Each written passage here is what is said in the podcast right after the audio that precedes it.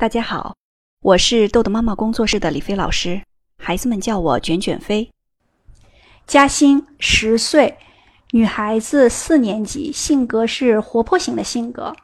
孩子的问题：孩子呢成绩中等，作业马虎粗心，做事情对自己要求不严格，总觉得差不多就行了。举例说明问题：平时呢会写的字，经常会因为多一点或者少一多一点儿或者少一撇儿而写错。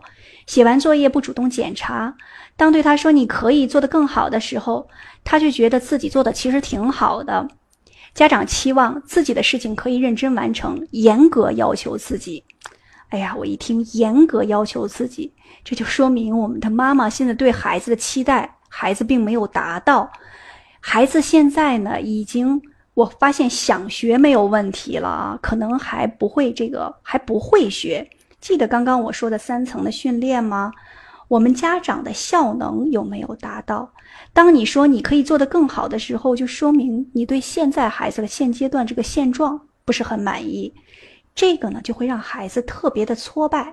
所以我们可以用六四二一法，让孩子先对写作业检查有动力。另外，刚刚我也讲了很多例子。怎么把星星得红星和我们的作业的质量挂钩？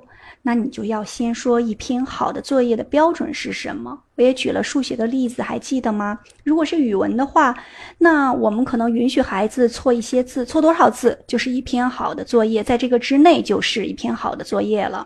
我们要允许孩子有错误。那比如说三个字以内就是好的作业，或者五个字以内，那三个字以内的就是三颗红星。错两个字四颗，一个字五颗，全对六颗红心，这可能就是我们说的一个外驱力的方法。另外就是刚刚我反复跟大家强调的内驱力，内驱力，给孩子一定要美言录的鼓励肯定。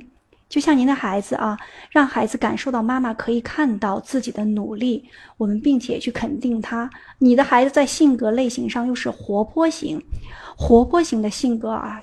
太需要美颜录了，那美颜录我们就相当于每天吃饭一样，可能你的孩子每天这个吃的饭就本身要比孩子多五碗，别的孩子五碗他得吃十碗，也就是美颜录我们要写这么多，所以妈妈一定要把美颜录跟上。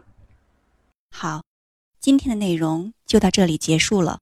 如果您想下载时间管理训练的工具，请关注公众号“豆豆妈妈儿童时间管理”。感谢您的倾听，我们下次再见。